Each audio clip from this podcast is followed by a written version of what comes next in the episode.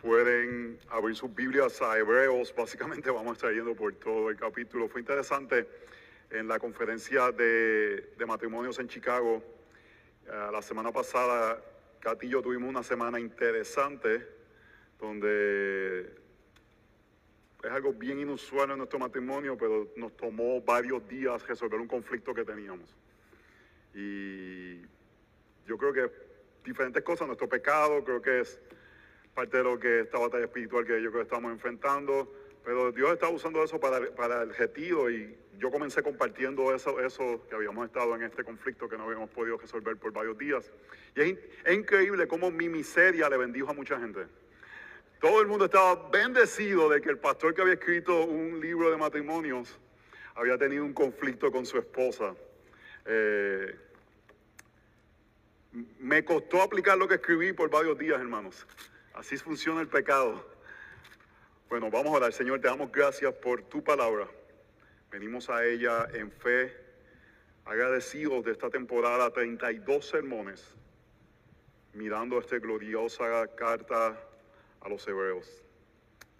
Te damos gracias por la misma, por el efecto que ha tenido en nuestra iglesia y creemos que Jesús es mejor.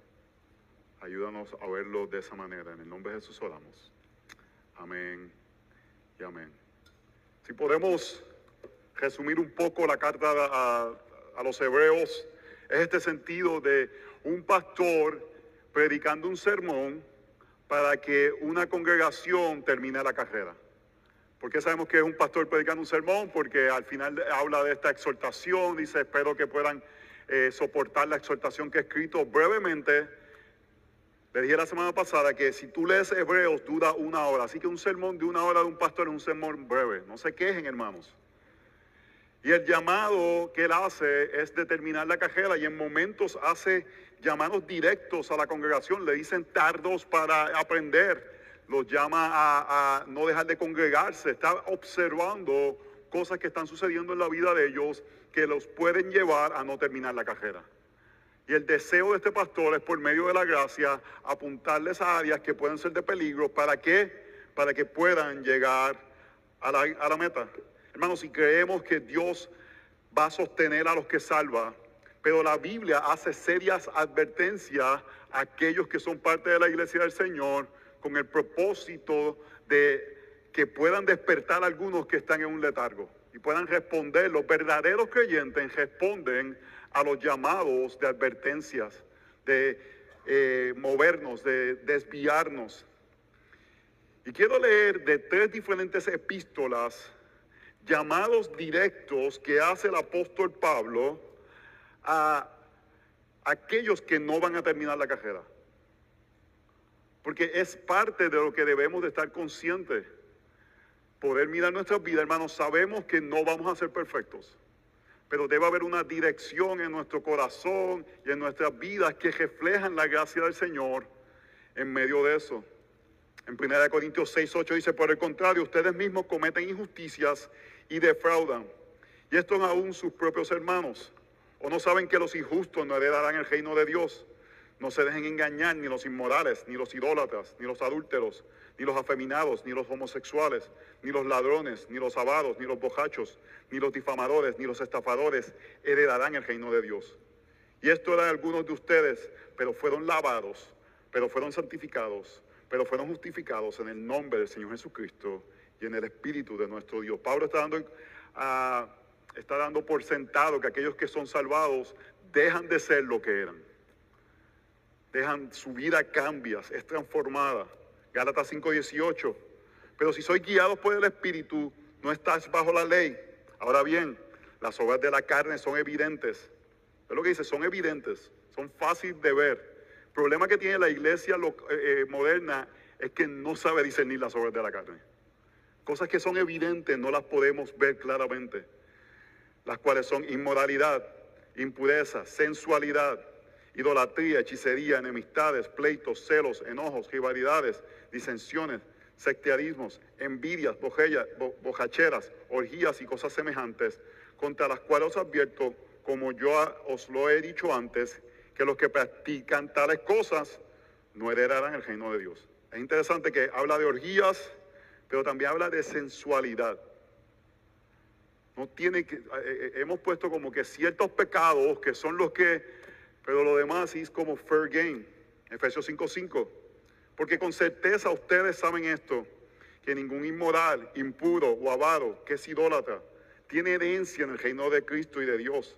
Que nadie los engañe con palabras vanas. Lo que está diciendo es que nadie les diga, tú puedes vivir así y heredar el reino de Dios. Que nadie te diga, eh, que nadie te predique ese evangelio porque es un falso evangelio. De la misma forma que predicar el evangelio de que tus obras te salvan, predicarte el evangelio, si tú puedes hacer lo que tú quieras y vas a ir al cielo, Pablo está diciendo, eso no funciona así. Pues por causa de estas cosas, la ira de Dios viene sobre los hijos de desobediencia. Por tanto, no sean partícipes con ellos, porque antes ustedes eran tinieblas, pero ahora, ahora son luz en el Señor. Anden como hijos de luz. Y por, último, quiero presentar un, caso que yo creo que muchas veces sucede en medio de congregaciones y nadie se entera. Verso 7, verso 7 de primera de Pedro capítulo 5.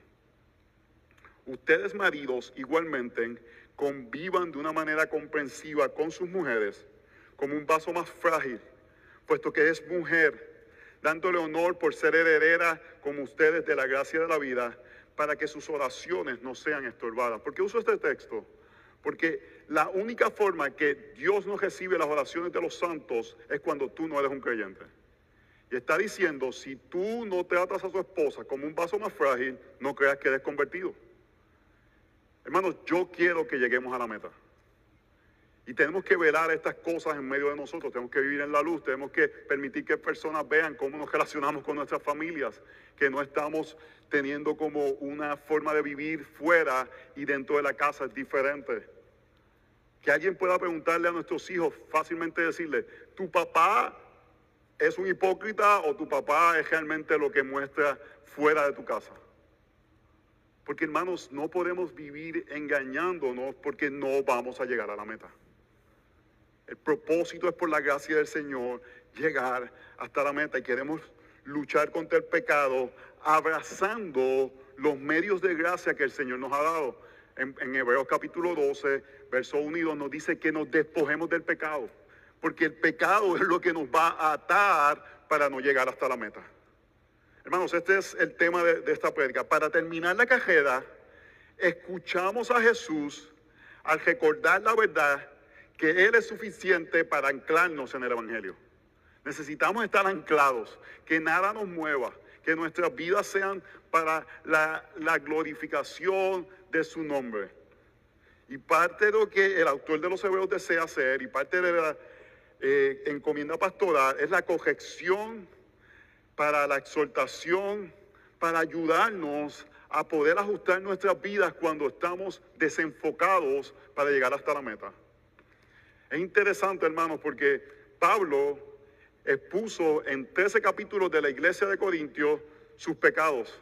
En Filipenses capítulo 4 habló de la disputa entre Evodia y Sintique. Imagínense Evodia y Sintique escuchando ahí la, este Pablo es un legalista, inspirado por Dios, hermanos. Lastido al medio. En Gálatas compartió el grave pecado del apóstol Pablo de no compartir mesas con los gentiles. En las pastorales advirtió a Tito sobre las personas que han hecho daño a la causa y han abandonado la verdad. Entonces la pregunta, ¿es bíblico corregir a una congregación cuando hay pecado e influencia del mundo en medio de ellos? Mi contestación es sí para poder llegar a la meta. Deseamos llegar a la meta. Y si queremos llegar a la meta, no cometer apostasía, no luchamos contra los medios de Dios para lograr ese propósito. Hermanos, y algo que no queremos hacer es impedir el crecimiento de otros. Celebremos el crecimiento en santidad en otros. Cuando otros deseen ajustar partes de su vida que quizás están en conflicto y quizás es porque tú dices, yo no estoy dispuesto a hacer lo que está haciendo esa persona, no utilices el sarcasmo ni la burla para justificar tu pecado. Mira esta aleluyita. Te conviertes tú en un perseguidor de la fe dentro de la iglesia del Señor. Que podamos todos juntos caminar hacia adelante mientras el Señor nos va formando, hermanos. que algunos avanzan un poco más, los que están atrás digan, quiero coger con Él, para juntos llegar hasta la meta. Hermanos, si hay áreas que no hay arrepentimiento y debemos de arrepentimiento, que el Señor nos traiga el mismo porque queremos llegar a la meta. Sea lujuria, sea ira, sea egoísmo, sea lo que sea, que el Señor continúe trabajando en nosotros. Tenemos que olvidarnos lo que mencioné en una de las prédicas, de una actitud triunfalista hacia el pecado. Y no queremos vivir en una condenación, pero una realidad de la doctrina del pecado que vamos a estar, hermanos, hasta que el Señor venga luchando contra el mismo. Así que, hermanos, luchamos, continuamos moviéndonos hacia adelante y lo que nos va a motivar a hacer eso no es un sentido de superioridad moral, no es un temor de no ser aceptado en la comunidad de creyentes. Lo único que nos va a ayudar a poder movernos hacia adelante es creer esto, hermanos. Recuerda esto, esta es la verdad que nos va a anclar en la fe. Jesús es mejor. Cuando creemos que Jesús es mejor, podemos mirar nuestro corazón y si vemos un área de dificultad, de pecado, de debilidad, decimos, Él es mejor. Él es mejor para limpiar ese pecado y es mejor para darme santificación. Muchas veces pensamos en aspectos magnánimos, cosas grandes, y Dios nos llama a la fidelidad en el día a día mientras confiamos en lo que Él nos ha revelado. Así que hermanos, voy a solamente empezar con un versículo para luego ir a través de toda la carta de los Hebreos. En Hebreos 6:19 dice, tenemos como ancla del alma una esperanza segura y firme. Hermanos, queremos esa ancla, queremos que nos pongan ese grillete, queremos que nos pongan eso que nos aguanta, que venga viento y marea, que venga la tentación que sea, que venga cualquier persecución y estemos anclados en la realidad de que Jesús es mejor. Eso no nos va a mover, que vamos a llegar hasta la meta, hasta el final. Y eso nos va a ayudar, hermanos, que mientras estamos anclados en el Señor, cuando salen áreas de crecimiento en nuestras vidas, deseamos ser más como Él. No las escondemos, no las justificamos, no decimos, es que mi ira, no es que yo soy una persona de carácter. No decimos que nuestra lujuria es que nos gusta mirar la naturaleza. No decimos que nuestra envidia es simplemente que tienes peculiaridades o nuestro egoísmo, sino que continuamos hacia la meta, moviéndonos hacia adelante, sabiendo, hermanos, que cada vez que crecemos en santidad, ¿tú sabes lo que vas a pasar? Si tú creces en santidad, es algo que es contraproducente. Tú quieres una vida tranquila, conviértete, sé un, un cristiano como llama eh, Pablo a los Corintios, inmaduro, vas a llegar al cielo. En 1 Corintios capítulo 3 dice que hay gente que va a llegar al cielo y cuando llega al cielo, tú sabes qué va a pasar. Todas sus obras que van a ser quemadas porque no hiciste nada, pero llegaste por lo menos. Yo no quiero ser ese, hermanos. Yo quiero ser uno que sigo creciendo y que haya obras que le den gloria al Señor mientras Él va trabajando en nosotros. Porque ¿sabes cuál es el problema? Tú te quedas tranquilo, soy salvo, está bien, no estoy matando a nadie, no estoy adulterando. Si te quedas con esa mentalidad, no va a haber progreso. Pero mientras da un paso de santificación, ¿tú sabes lo que sucede? Te das cuenta de más pecado. Porque tu conciencia se hace más sensible. Y yo no quiero aquí hablarle a aquellos que tienen conciencias sensibles.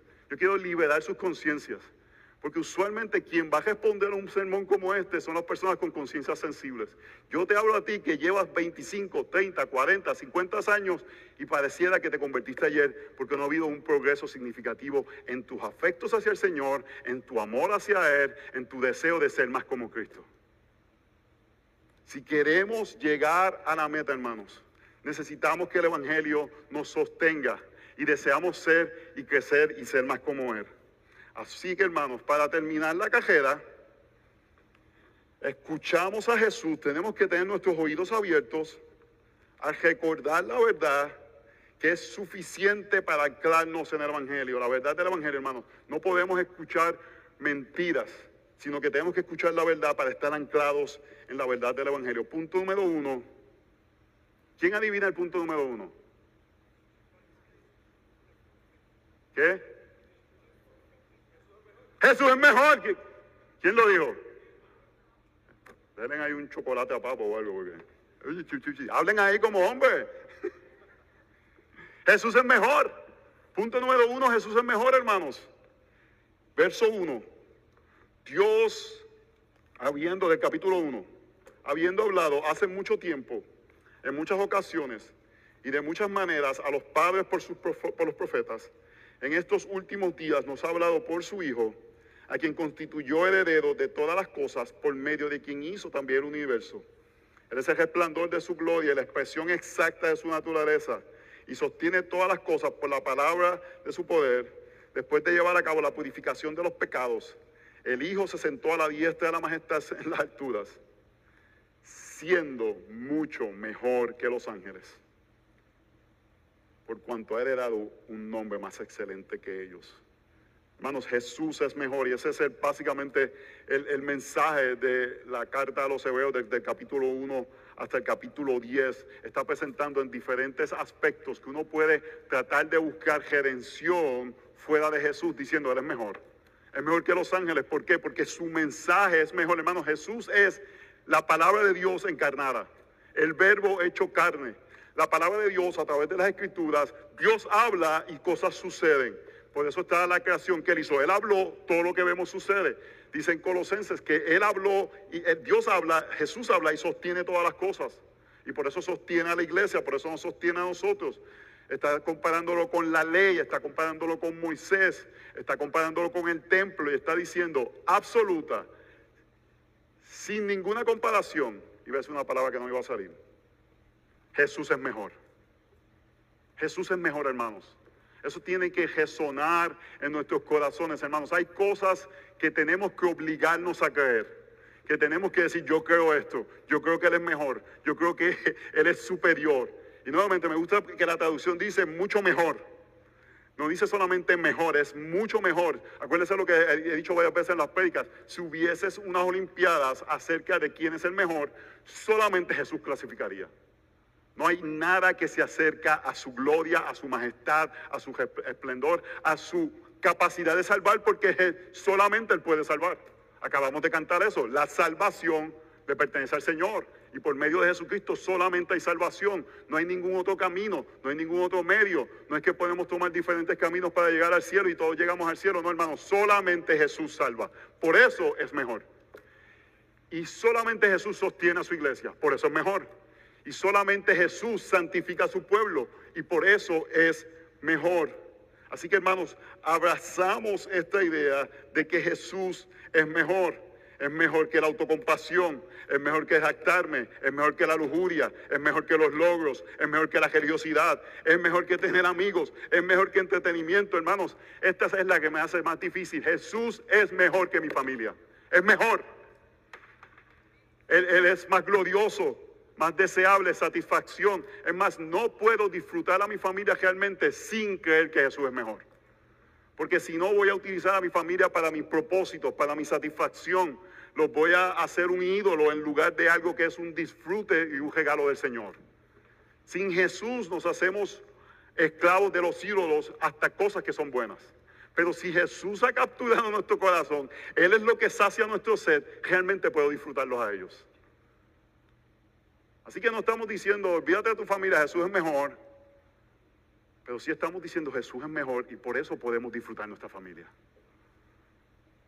Porque Él ha capturado nuestro ser. Y si Jesús ha hablado por medio de su palabra, la pregunta que nos hemos hecho a través de todo el libro de Hebreos es si Jesús ha hablado y ha hablado de forma mejor, ¿cómo lo escuchamos? ¿Cómo escuchamos el mayor mensaje y el mejor mensaje de Jesús? Hebreos 3:6.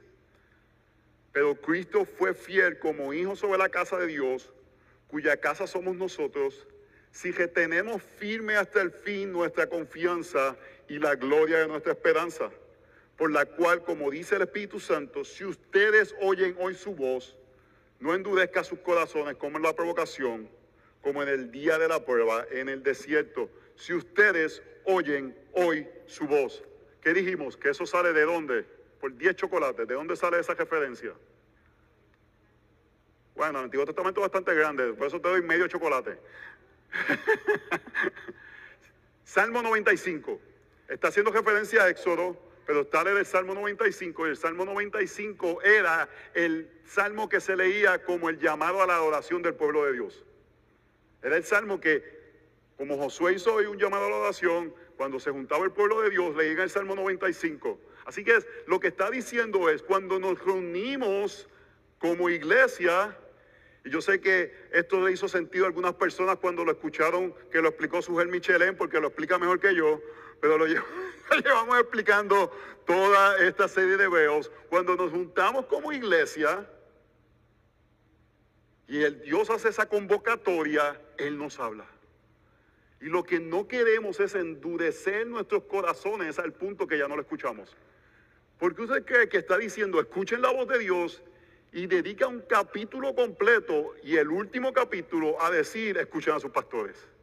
Porque lo que está diciendo, cuando nos juntamos, Dios nos habla. Hermano, usted tiene que venir con eso en mente, Dios me va a hablar. Yo le digo el problema que tienen ustedes, que Dios les habla por medio de un hombre que tiene frenillo. That's okay, pero Dios va a hablar. Y tenemos que venir con ese corazón de adoración al Señor. Vengo a adorar a Dios porque Dios me va a hablar y quiero responder en obediencia a Él. Hermanos, yo hago esta pregunta, lo he hecho muchas veces. Si usted, vamos a poner un tiempo, vamos a poner el último año, no ha salido de la iglesia y dice, yo tengo que arrepentirme de esto, no estás escuchando a Dios. ¿No estás escuchando a Dios? No puede pasar un año sin que tú tengas un sentido de convicción en un área. Sin, olvídate lo que yo dije, más que porque leímos la palabra del Señor. Estamos vendiendo entonces a recibir información y no a responder a la palabra del Señor. Tiene que haber un domingo que tú salgas y digas, en el último año, alabado sea el Señor. Te estoy diciendo dos respuestas cuando escuchamos a Dios. Una debe ser arrepentimiento, otra debe ser adoración al Señor. Salir diciendo, wow, qué gran Salvador tenemos, qué digno de gloria ser. Dos, de, 52 domingos, dos te estoy, diciendo que por lo menos debe suceder esto. Y te voy a pedir una tercera, una adoración, pero debe haber otra que pudiera ser como un sentido de asombro por la gracia abrumadora del Señor. Debe ser decir como que, wow, yo no merezco esto en la conferencia que estábamos en Chicago, los Jerez, Jonathan y Sara, escribieron una canción acerca del matrimonio. Yo les animo que la escuchen, se llama Misterio, búsquenla, están en todas las, todas las. Y yo no la puedo escuchar ahora mismo, no quiero hablar de ella porque voy a empezar a llorar. Porque la canción lo que me lleva es a pensar, no merezco a esa mujer, no la merezco. Ella ha sido demasiado paciente conmigo. Así que póngase a escuchar como pareja. Si él no llora, dale la jodilla o dale algo. Porque en verdad que estar, esa canción, hermano, hay que estar bien endurecido para no escucharle y que no pase algo. Eh, tiene que haber un, sentido de decir, wow, gracias, estamos haciéndonos viejos para ser más como Cristo. Hay una línea que dice, aún te escojo. Hay otra línea que dice, a pesar de nuestros pecados, que decidamos perdonarnos. Y que la gracia del Señor gobierne en medio de nuestras vidas. Entonces, hermanos, si escuchamos al Señor, la, la, aplicación es, si escuchamos al Señor, tiene que haber una respuesta. Si venimos a adorar al Señor, no venimos a llenar nuestras mentes de conocimiento, venimos a que nuestros corazones sean llenados de la realidad de la cercanía del Señor y respondamos en adoración a Él. Respondamos en decirle, tú eres mi Señor, yo quiero vivir para ti, yo quiero entregar mi vida a ti. Yo quiero reflejar la gloria del Señor, quiero tener una identidad los muchachos que están buscando qué hacer, tú quieres una identidad, vive para la gloria del Señor. Vive para su gloria. En tu trabajo, en tu escuela. No tienes que cambiar lo que estás haciendo, lo que tienes que cambiar es tu corazón. Hacerlo para Él. Porque escuchas la voz de Dios. Hermanos, Hebreos 4:12 porque la palabra de Dios es viva y eficaz y más cortante que cualquier espada de dos filos. Penetra hasta la división del alma y del espíritu, de las coyunturas y de los tuétanos. Y es poderosa para discernir los pensamientos y la intención del corazón. No hay cosa creada oculta a su vista, sino que todas las cosas están al descubierto y desnudas ante los ojos de aquel a quien tenemos a que dar cuenta. Ese texto está en una sección que pareciera que no hace sentido porque el autor de los hebreos lo puso ahí. Porque antes de Hebreos 4:12 está un sentido, un llamado a la que a, llegar al descanso del Señor. Y luego nos dice que podemos entrar a la presencia del Señor. Y lo que nos está diciendo es, el medio de entrar al descanso, que es la presencia del Señor, es la palabra del Señor haciendo algo en nosotros. Y por eso es que no queremos que nuestros oídos se hagan sordos, porque es el medio que Dios utiliza para poder experimentar a Dios. Y lo que está diciendo es que la palabra es eficaz. El problema no es la palabra, el problema son nuestros corazones endurecidos. Hermanos, esto no es un self-service que ustedes, eh, para que digan, para que mi prédica sea, hermanos, es un deseo de que lleguen a la meta. Sin, eh, voy a decir esto con cuidado. Hace tiempo que no decía eso. Dios ha diseñado que el medio principal donde escuchamos su voz, lo escuchamos en nuestros devocionales, lo escuchamos por medio de cosas que hacemos como podcast y cosas así por el estilo. No estoy diciendo que esos no son medios que Dios utiliza, pero el medio principal que Dios ha utilizado para sostener nuestras almas es la predicación en medio del ciclo del día del Señor y el día de descanso, de que nuestras almas sean alimentadas al Dios hablar en el momento que Él hace su presencia en medio del templo. Nadie aguanta años sin, sin- sin experimentar eso. Es más, tu corazón se va a endurecer más si no estás escuchando a Dios cuando Dios habla a nuestros corazones. Si no estás respondiendo a Él. Así que hermanos, porque Jesús es mejor, lo escuchamos. Hebreos 12:25. Tengan cuidado de no rechazar a aquel que habla. ¿Ve, ve la advertencia que Él está haciendo? Él habla, tengan cuidado que no lo rechacen. Porque si aquellos no escaparon cuando rechazaron el que los amonestó sobre la tierra, mucho menos escaparemos nosotros si nos apartamos de aquel que nos amonesta desde el cielo. Hermanos, porque Jesús es mejor, lo escuchamos. Porque su mensaje es mejor y es lo único que nos puede llegar hasta la meta. Así que hermanos, para terminar la cajera, antes de pasar, si no escuchas al Señor, hay esperanza para ti. Se llama el Evangelio de Jesucristo. Se llama humillarse y decir, Señor, yo no te escucho, háblame. Y es moverte en humildad, es confesar tu pecado, es abrir tu vida. Es cuando vas a Care Group, le dice a un hermano, ¿tú sabes qué? Yo llevo 10 años sin escuchar a Dios. Yo llevo tanto tiempo. Hermanos, yo creo esto, yo le creo a la Biblia. Dios da gracia al humilde. Dios da gracia al humilde. Dios da gracia al humilde. Nadie va a aguantar la cajera si Dios no te está hablando. Porque solamente Jesús puede sostenernos. Así que hermanos, que para terminar la cajera, escuchamos a Jesús al recordar la verdad que es suficiente para anclarnos en el Evangelio. Punto número dos, la certeza de la fe. La certeza de la fe y los que fueron ante su palabra, yo sé que están escuchando más o menos el mismo sermón dos veces, tiene unos cambios, pero pues, doble tanda. El Señor quería que lo escucharan dos veces. A, su vez lo entienden de la primera, a mí me entienden de la segunda. Hermanos, y esa certeza de la fe es lo que nos permite terminar. Si yo fuera a, a resumir lo que el autor de los Hebreos quiere hacer del capítulo 11 y 12 al comienzo, es decirnos, tienes que creerle al Señor. Hermanos, hay, hay- hay cosas que tenemos que en verdad decir, yo creo al Señor. Yo creo lo que la Biblia dice. Yo creo que mis pecados son perdonados. Yo creo que Él me puede santificar. Yo creo que Él me puede sostener. Yo creo que en medio de mi debilidad el Señor está conmigo. Y tenemos que, que realmente creer esas cosas. Tenemos que agarrarlas como promesa. Yo creo que Él es Señor. Yo creo que Él gobierna. Y esa certeza de la fe, que es un regalo del Señor, es lo que nos llega hasta la meta. Ahora bien, la fe es la certeza de lo que se espera, la convicción de lo que se ve. ¿Qué nos han dicho por año tras año tras año que significa ese verso? Yo quiero algo, no lo veo, pero lo voy a como a imaginármelo. ¿Verdad? La fe es la certeza de lo que se espera, la convicción de lo que no se ve. Yo quiero un Ferrari, a mí me gusta, a mí me gusta el Porsche, ¿cómo es que se llama el Porsche qué? No, no, no, eh, Panamera, el Panamera. Me gusta así que sea sedán más, más, más sofisticado. No me gusta así, boom, boom. Entonces yo quiero imaginar un Porsche Panamera cuatro puertas, como un gris metálico. Lo voy a crear y lo voy a hacer que sea mío. Hermanos, eso se llama nueva era. Eso es diabólico. Eso no es bíblico. La fe es la certeza de lo que se espera, la convicción de lo que no se ve. ¿Qué es lo que esperamos? El reino que está por venir. No lo vemos, pero lo esperamos. Tenemos esa certeza que ese reino va, hermanos, si eso nos informa ahora, yo vivo para otro reino. Tú tienes que creer esto. El Señor me ve cada momento, cada acción de mi vida, Él me la ve. Él está conmigo, yo nunca estoy solo. En la computadora y darle clic, Él me ve. En los pensamientos, Él los ve. Imagínense, hermanos, que nos pongan todos nuestros pensamientos de la última semana ahí. ¿Quién aguanta eso?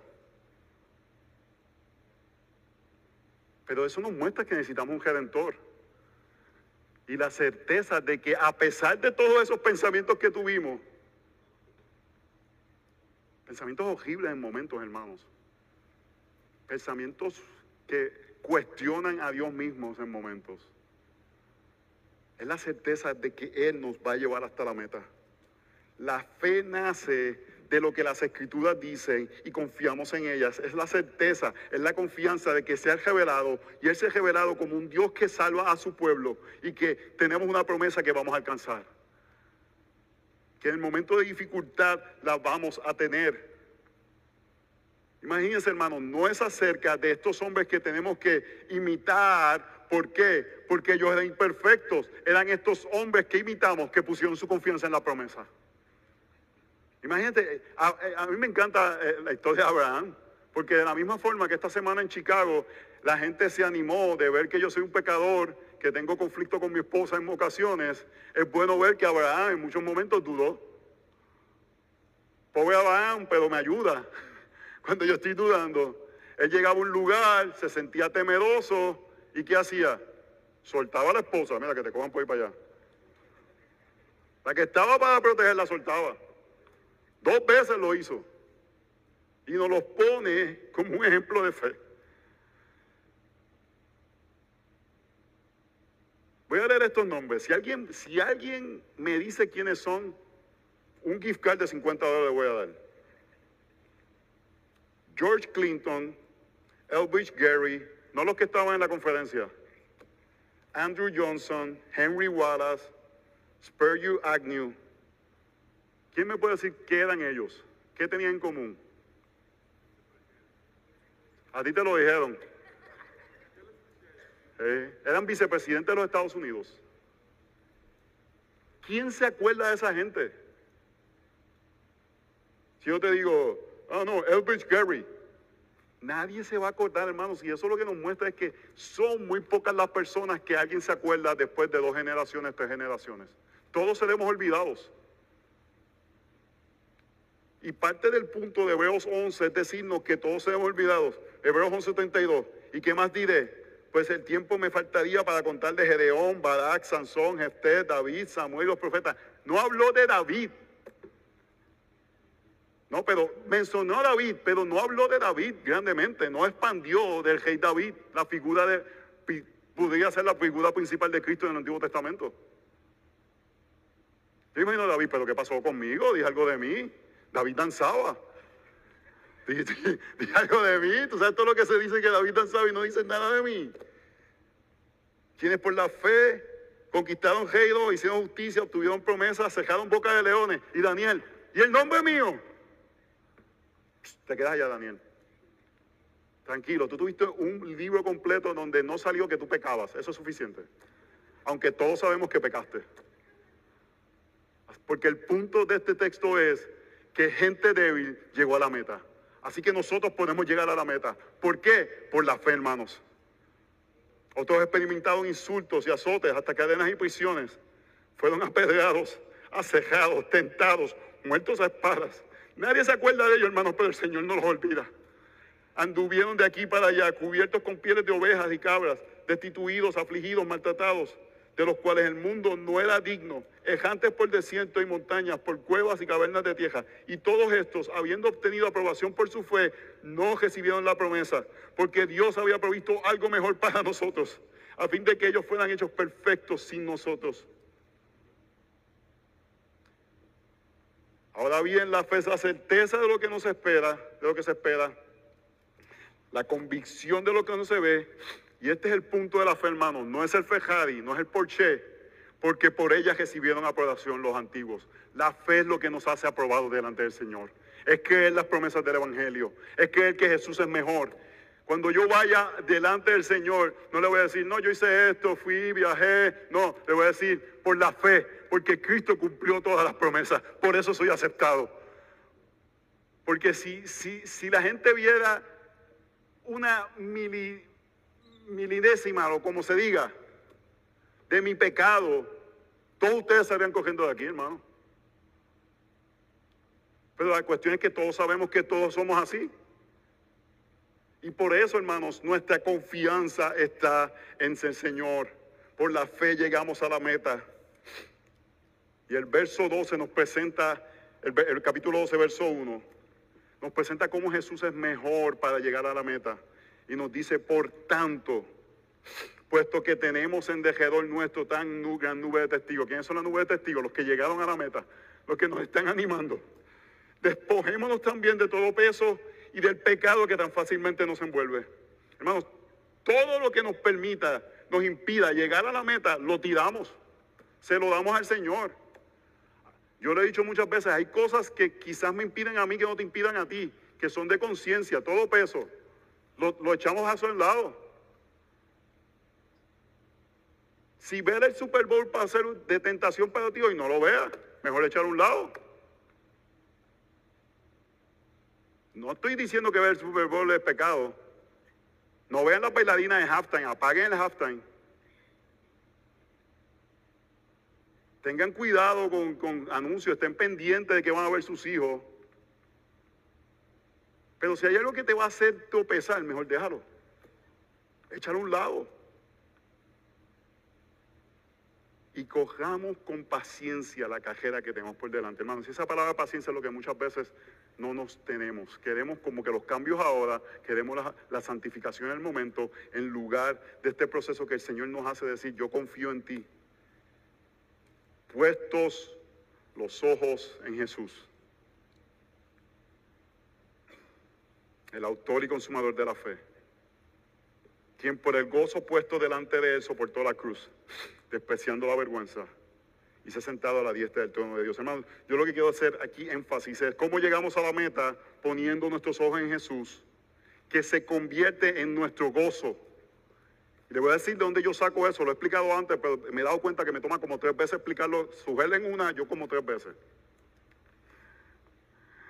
Puesto los ojos en Jesús, nos está diciendo, puesto los ojos en Jesús. ¿Me están siguiendo? Verso 2 del capítulo 12.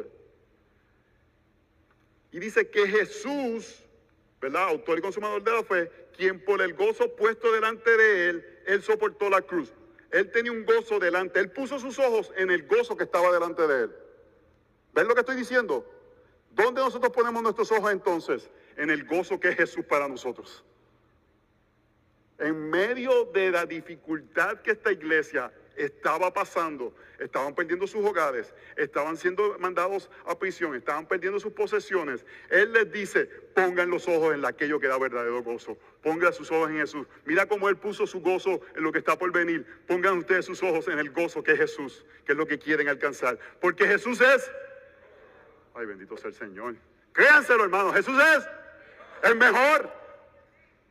Así que para terminar la cajera, escuchamos a Jesús al recordar la verdad que es suficiente para entrarnos en el Evangelio. Punto número tres.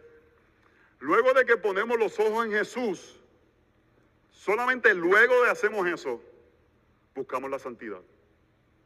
Si, si no has puesto tus ojos en Jesús y estás tratando de buscar la santidad, no vas a tener gozo, vas a ser un, amargado. Porque es imposible gozarte en hacer algo que es imposible. Es imposible tú crear santidad en ti. Tienes que primero poner los ojos en Jesús y buscar santidad. Yo he dado mi testimonio, hermanos. A los 17 años el Señor abrió mis ojos a ver algo que no había visto. Yo era un pecador y necesitaba un Salvador. El problema que tuve fue que me dijeron una mentira. Me dijeron, tú puedes ser perfecto. Tú puedes trabajar tu perfección. Hermanos, yo le di con todo. Pueden preguntarle a amigos míos cercanos, yo le di con todo.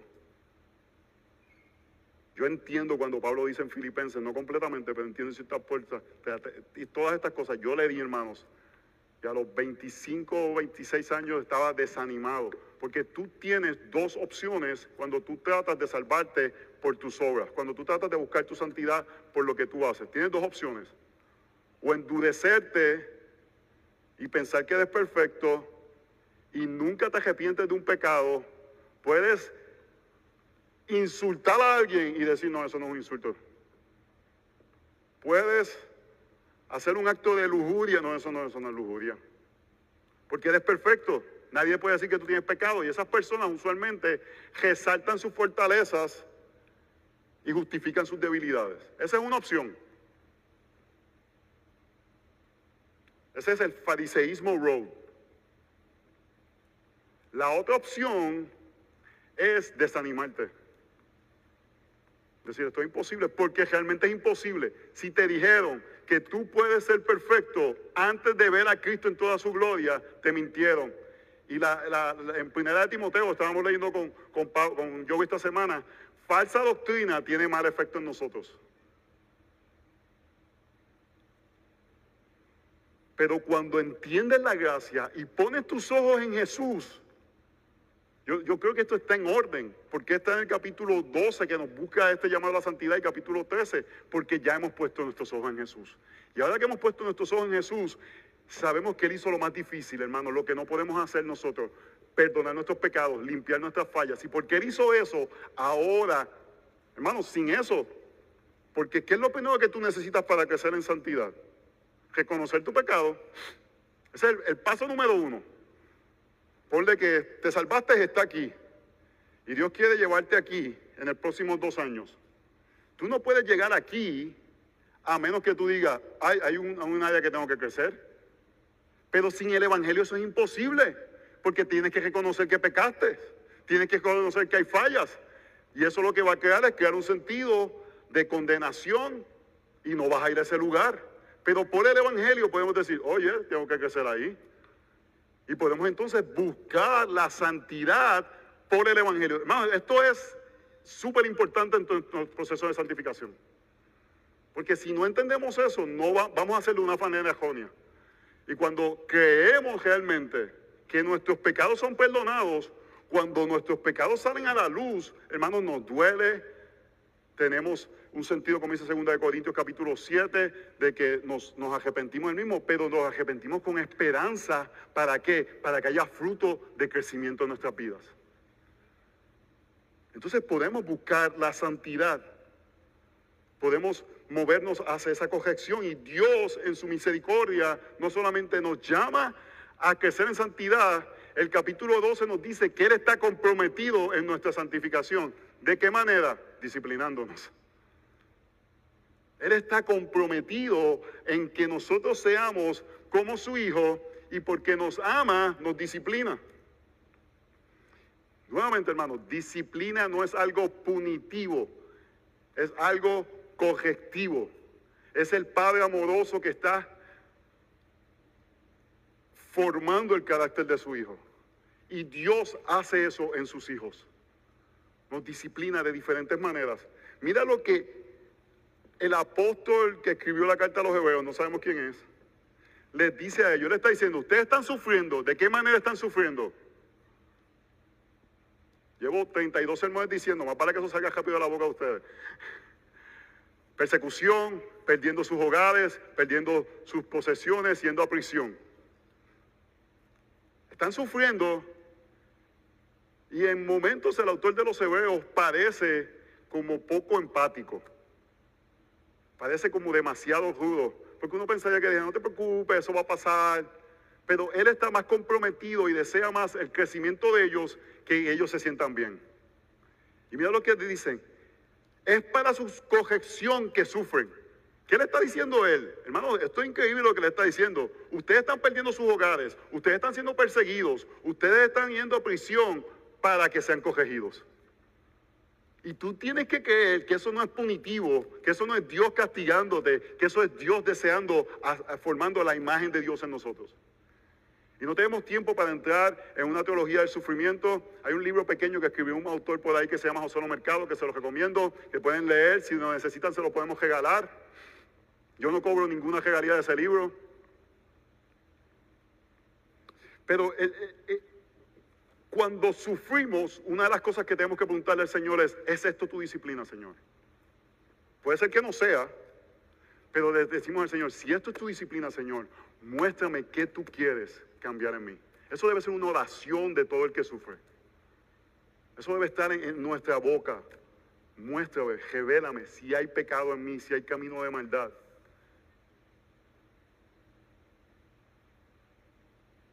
Dios no es punitivo con los suyos, pero Dios es un Dios comprometido con la santidad de los suyos. Y si tú eres de Él, Él no se va a cansar, hermanos. Él va a continuar. Es más, tú no quieres que Él se canse. 40 años tuvo a su pueblo para purificarlo. Algo que yo no deseo, hermanos, es exponer a los que amo a sufrimiento innecesario porque estoy siendo testarudo de no arrepentirme de algo que Dios me está disciplinando. Yo no quiero cargar eso en mi conciencia. Quiero ser blando a la voz de Dios. Y lo otro que no quiero es que mi testarudez sea lo que Dios diga, me voy a olvidar de ellos. Que es la aplicación de Romanos capítulo 1. Así que hermanos, que estemos abiertos a decir, Señor, ¿qué estás haciendo por medio de esto? Si tenías unas vacaciones y de momento como que todo se, se, se complica y no puedes salir, tú estás haciéndolo con nosotros por esto, tú estás hablando algo de nosotros por medio de esto, en medio de una enfermedad, en medio de dificultades financieras. Nuestra oración debe ser, Señor, remueve estas cosas. No estoy tratando de ser no empático, pero nuestra oración debe ser, Señor, ¿Qué tú quieres hacer para hacerme más como Cristo por medio de esto? Yo creo que es Nancy Dimos que dice que no debemos desperdiciar ninguna oportunidad. Todo sufrimiento es positivo si hace algo para ser más como Cristo. Básicamente, estoy parafraseando bastante mal, pero eso es lo que ella dice. Y creo que es algo bíblico, hermanos. Entonces, este llamado a la santidad es cuando escuchamos la voz de Dios y hemos visto y seguimos, la, ponemos nuestra mirada en Jesús, el autor y consumador de la fe, deseamos y anhelamos ser como Él. Por eso nos dice en el capítulo, eh, el versículo 14 del verso 2, del capítulo 12, busque la paz con todos y la santidad, sin la cual nadie verá al Señor. Debe ser un deseo nuestro. Si tú quieres ver al Señor, tú quieres ser santo porque quieres ser como aquel que quieres ver. No hace sentido no querer la santidad y no tomar seria la santificación porque queremos ser como aquel que queremos ver. Y la pregunta muchas veces es si amamos más al mundo o amamos más al Señor. Y una epístola que le, animo que si tienen batallan con mundanalidad en sus vidas, que lean es la primera epístola de Juan, que él habla de ese amor por el mundo. Los que aman al mundo no me dan al Señor, hermanos. Y tenemos que constantemente batallar por ese temor del hombre que tenemos muchas veces de querer agradar al hombre, consagrarnos con el hombre. Hermanos, no tenemos que ser gente como repugnante, pero no amamos el mundo.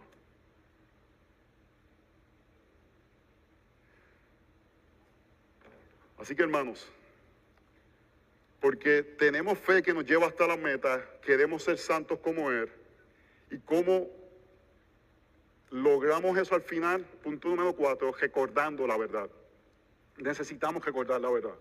Para terminar la cajera, escuchamos a Jesús a recordar la verdad, que es suficiente para anclarnos en el Evangelio. Punto número cuatro, recordamos la verdad. En nuestra lucha contra el pecado, si nos, creemos mentiras, eso va a ser mortal, hermanos. No podemos creernos mentiras. Tenemos que estar constantemente evaluando toda idea que nos presentan. Hoy va a ver los anuncios del Super Bowl, que es como que parte del, del evento cultural ver los anuncios. Hermanos, te van a vender muchas mentiras. Lo que un creyente necesita saber es decir, es una mentira, es una mentira. No corremos al monte, pero sabemos distinguir las mentiras que nos venden por ahí. Te van a decir que, que, que be truth to yourself. Es una mentira. Te van a decir que eh, si tú tienes un sueño y, y, trabajas en él, puedes llegar al Super Bowl. Es una mentira. Si tú mides 5'5, no vas a llegar al Super Bowl. Por más que quieras. Puedes llegar quizás porque te compraste un ticket, pero no vas a poder jugar en el Super Bowl. Te van a matar en el campo. Pero nos venden esta mentira constantemente y cosas y no las creemos y no las creemos. Y vivimos centrados en nosotros, hermanos. Algo que es increíble, vivimos en un mundo donde tenemos más eh, cosas que antes, hay más eh, facilidad de vida. Otro día estaba leyendo un reportaje de cuánto más tenemos ahora que en el 1980. En facilidad de, de, de vida. Y es el tiempo donde más gente está deprimida, ansiosa. No hace sentido. Y quiero decirte, hermano, si tú estás en esa posición, yo batallo con, con la, eh, la, la depresión en momentos. Queremos caminarlo contigo, no estás solo. Y queremos caminarlo como iglesia, pero lo que no hace sentido, hermano, es que haya tanto cuando tenemos tanto. Porque lo que ha pasado es que nos hemos la, creído la mentira de que el mundo está centrado en mí. Hermanos, imagínense eso. Si, ponle que aquí ahora mismo con los niños 200 personas. Si cada uno de nosotros pensamos que el mundo está centrado en mí, estamos bien fastidiados. Porque todo el mundo va a querer jalar para su lado. Y todo el mundo va a querer servirse a sí mismo.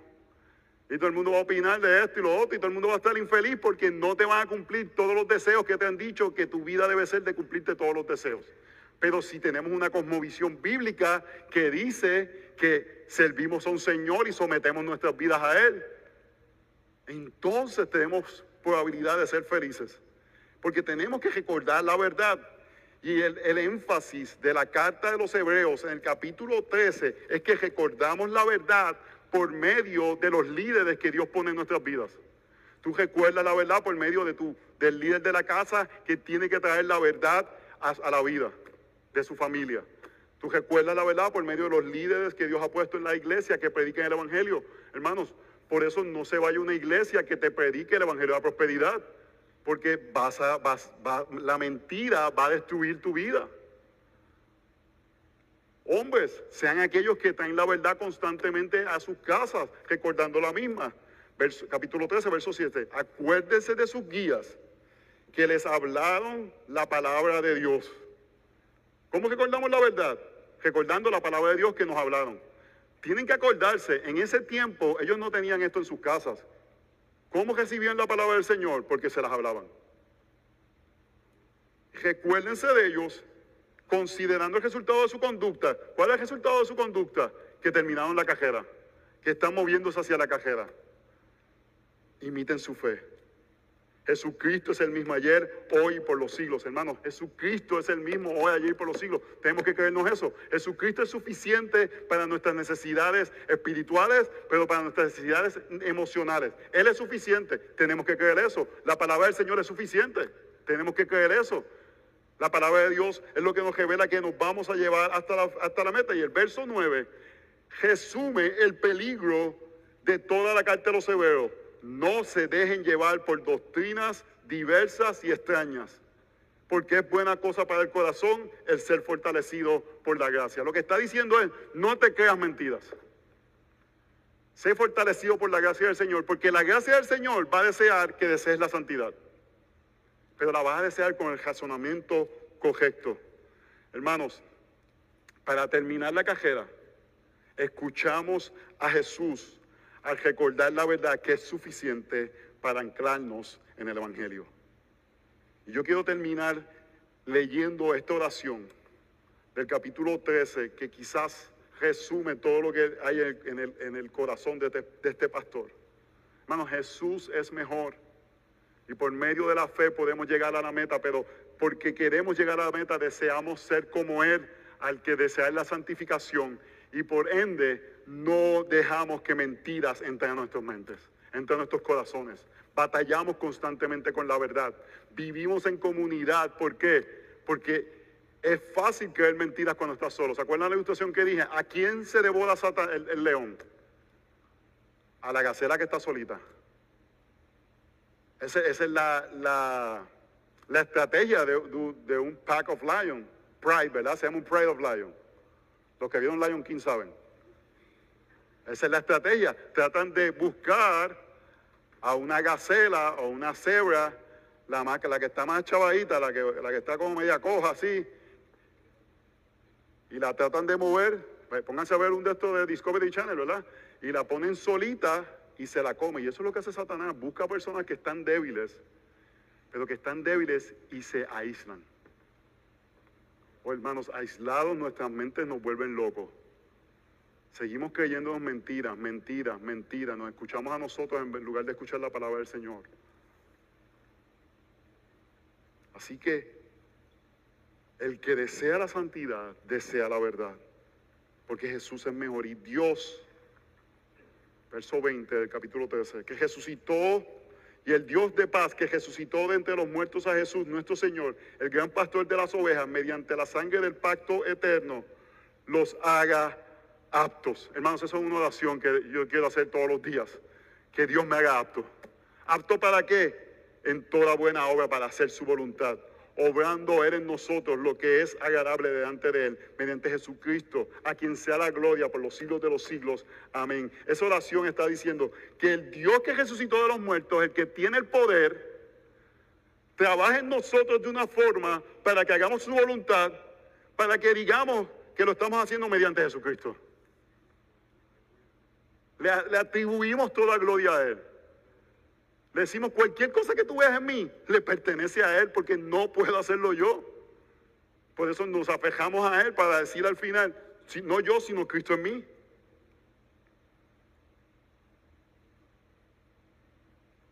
Hermanos, hay mucha gracia en medio nuestro. Yo quiero que ustedes sepan el corazón de sus pastores. Dios realmente está obrando en medio de nosotros.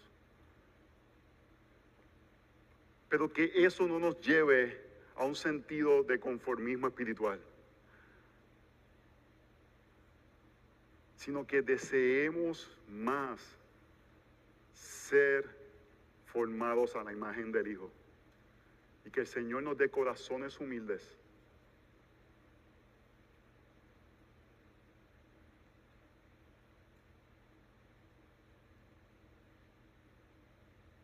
Hermanos, el martes cuando estaba en medio del conflicto con Katy, 75% fue mi culpa. No sé si ella está de acuerdo, ella quizás dice 85. Lo digo por broma, no importa, pero el martes yo me estaba creyendo tantas mentiras en mi mente. Tantas mentiras. Me estaba dando una calificación por 24 años de casado y no por la realidad que estaba pecando en el momento. Y en mi mente ahí, pues no, no he visto, no he visto la joya que ella tiene.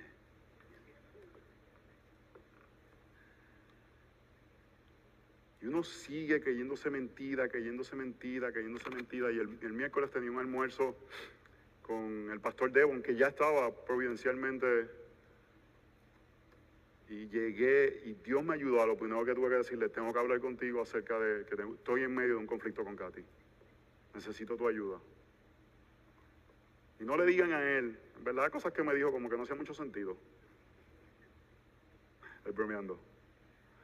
Pero hermano, yo creo esto, yo creo esto. No estoy diciendo que yo soy humilde, pero en ese momento Dios me permitió ser humilde. Y Dios da gracia al humilde. Y yo salí diferente de esa reunión. Yo creo que Katy pudo ver llegué a casa y lo primero que le dije, te quiero pedir perdón por esto. Y todavía no había visto todo, pero fue el comienzo de Dios ablandar mi pecado. Que estaba endurecido en mi corazón. Porque me estaba escuchando yo mentiras, hermanos. Necesitamos a alguien que nos diga la verdad cuando nos estamos escuchando mentiras.